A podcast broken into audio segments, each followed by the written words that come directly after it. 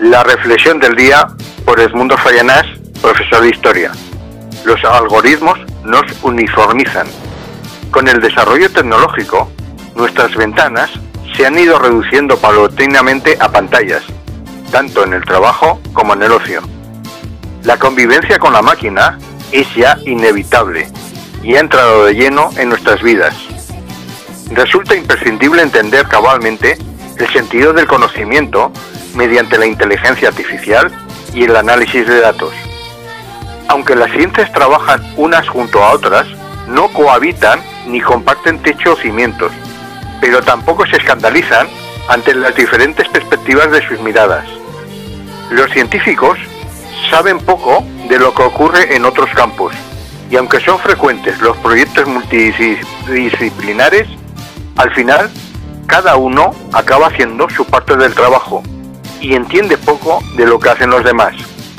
La división del trabajo, tan útil para el desarrollo del capitalismo moderno, supone un desastre para el humanismo. Esto provoca un hecho fundamental. Los presupuestos básicos de una disciplina pueden ser un disparate para otra. En el interior del algoritmo habitan las dudas y prejuicios del programador, y lo que en principio podría ser comprometido o sesgado, se hace pasar por un descomprometido o neutral.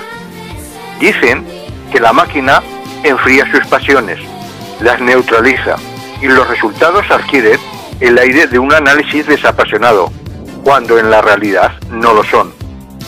Conocer las otras ciencias es aceptar la pluralidad y sus contradicciones.